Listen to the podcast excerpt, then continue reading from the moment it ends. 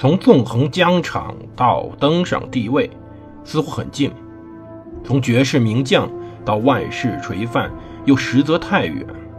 把手中的权杖换成头上的皇冠，要经历多少勾心斗角、纵横捭阖，乃至腥风血雨？请收听蒙头读书的《拿破仑传》。欢迎大家收听蒙头读书，大家好，我是胡蒙，这里是《拿文传》。我们接着上回讲故事。上回我们讲到，当时在着重于签订亚棉条约。亚棉条约签的不错，拿破仑拿到他所有想要的，但问题在于签太好了，好到英国人实际上什么便宜没占着。要知道，签条约做生意是一个原则，就是双方都有的谈，就是说双方都可以有赚有赔，这样子才能合舟共济。可亚棉条约最后导致的一个问题是，亚棉条约导致英国自己没有拿到最大的利益，尤其是资产阶级没有拿到市场。没有拿到可以供英国继续发展的一个动力，这使得后面英国非常有把这个条约破坏掉的动力。当然，这是英国这边。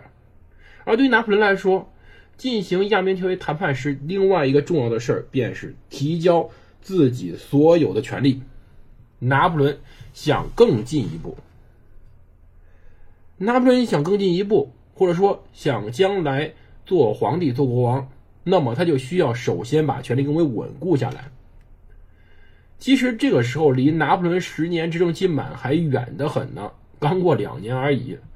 但是他这时候已经迫不及待了，他希望能够更稳固自己的权力。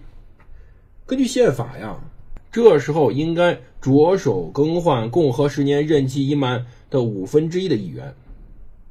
鉴于目前宪法中没有。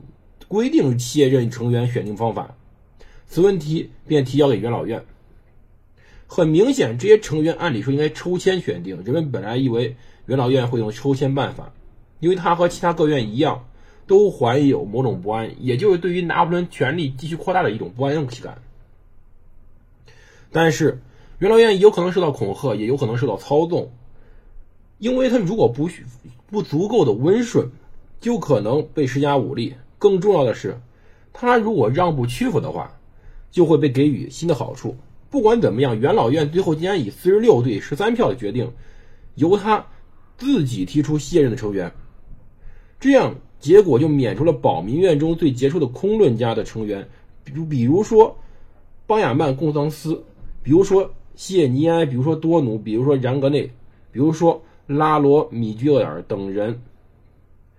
当他们被第二流人物、一些文武官员所替换，只有卡尔诺一人被留了下来。当时，吕西安·布达巴变成了保民院的一员，这让他重新进入了政界，以便能够在这时起到跟雾月政变中一样的作用。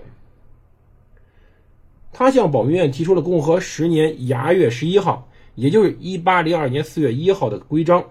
这方案把保民院分成三个组。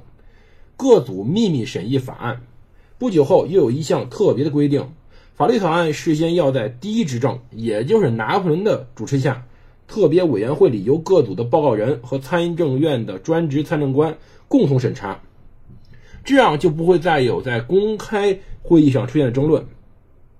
拿破仑说道：“不应该有任何的意反对意见。什么是政府？如果他得不到舆论支持，那就什么也不是。”他怎么能够抵消一个随时公开攻击他的议会讲坛的影响呢？同样也变得很可疑的参政院也受到这些变化影响，因为他再也不能控制法律起草的工作。最后，包拿巴在由他任命的心腹人组成的特别委员会里，着手准备那些雄心勃勃的纲领，其结果就提交给参政院，走走形式，过下过场就行了。法律权力彻底落在了拿破仑手中。这时候。意愿基本上彻底被拿破仑通过各种手段镇压、服从了。此时，危险只能来自于军队。尽管说拿破仑是个军神，拿破仑在整个法国军界享有非常高的威望，只是他只是有非常高的威望而已，并不能掌控一切。拿破仑首先利用和平的机会遣散和清洗部队。当时，意大利方面军被调到葡萄牙，莱茵方面军被派往圣多明哥。尽管如此，军中仍然存在有非常显著的不满，因为财政问题并没有完全解决，军饷还是不能按时发放。尤其在饥荒年代，士兵们都怀念他在战争中有利可图的冒险生活。这时候，和平生活对于战争活下来的将士们，实际上是一种非常大的煎熬。没有能办法能抢劫，没有办法能获利，他们的薪资又不足以让他们生活的足够美好。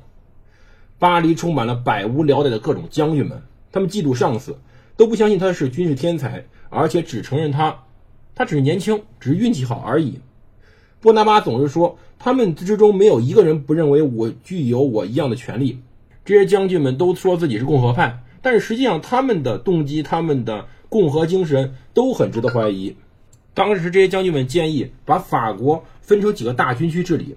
如果这样子的话，那么必然会出现藩镇割据的情况，就像我们中国当年藩镇一样。他们可以在那里实现军事独裁，国家就会陷入无政府主义。即使当时。只有一个独裁者，那么在这一点上，全国实际上宁愿说有一个，而不是有很多。在与波拿巴敌对将军中，最为著名的便是莫罗和贝尔多纳贝尔纳多特。莫罗彻底跟当时的拿破仑闹翻了。当时莫罗妻子和岳母甚至怂恿他和拿破仑断绝社交往来，而当时政府通报暗示，莫罗在德意志曾违法乱纪。因此，他在脱下军装后，甚至比在担任军职时更加优柔寡断。而贝尔纳多特显然比较有能力，作为驻扎在雷恩的西路军统帅，他随时可以发动兵变。实际上，尽管贝尔纳多特有些傲慢自大的气派，但是由于他过多的考虑自己利益，这种考虑自己利益多的人呢，有时候是不敢轻举妄动的。在督政府担任陆军部长时，错过了共和七年夏季夺取权力的机会。而现在的形势却大大不利了。他在参与夺权过程中，坚持要元老院首先采取行动；而在巴黎，从三月到六月举行了非常多次谋反的集会，并试探试探了包括傅歇在内的很多文职官员的意见。与此同时，三名军官于五月七日被捕，一位是多纳迪厄将军。五月二十号，贝尔纳多特参谋长西蒙将军向军队。秘密地散发了两份攻击拿破仑的宣宣传性宣言，这两份宣言落入了巴黎市长警察厅长杜布瓦的手里。他为了抓住上司的把柄而高兴，而后傅歇以诽谤阴谋罪逮捕了西蒙将军及同伙。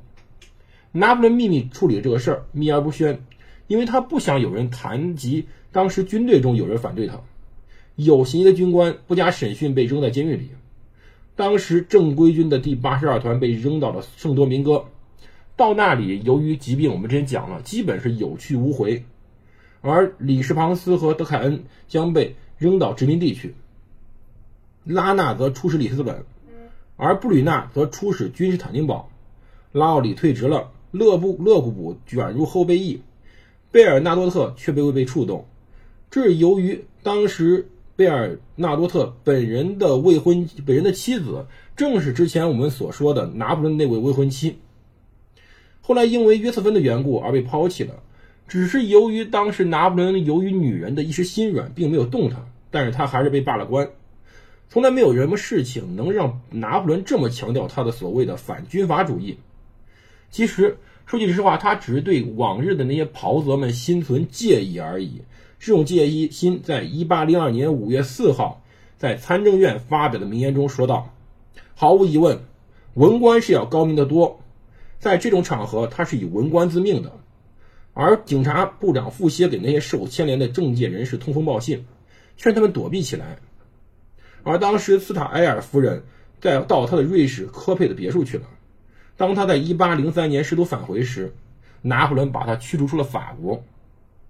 拿破仑的种种忧虑从来没有成为严重事件，因为他真正提前做了部署，而提前做了准备。他们没有使事态放进展放缓速度。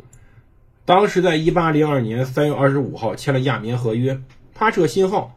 从4月8号到5月19号，不到两个月的时间内，整个政体被完全改观，共和政体开始向君主政体一点一点的滑坡。反革命正式恢复，新贵名流权势加强，整个拿破仑开始真正的开了倒车，整个法国开始更像一个王国或者一个帝国了。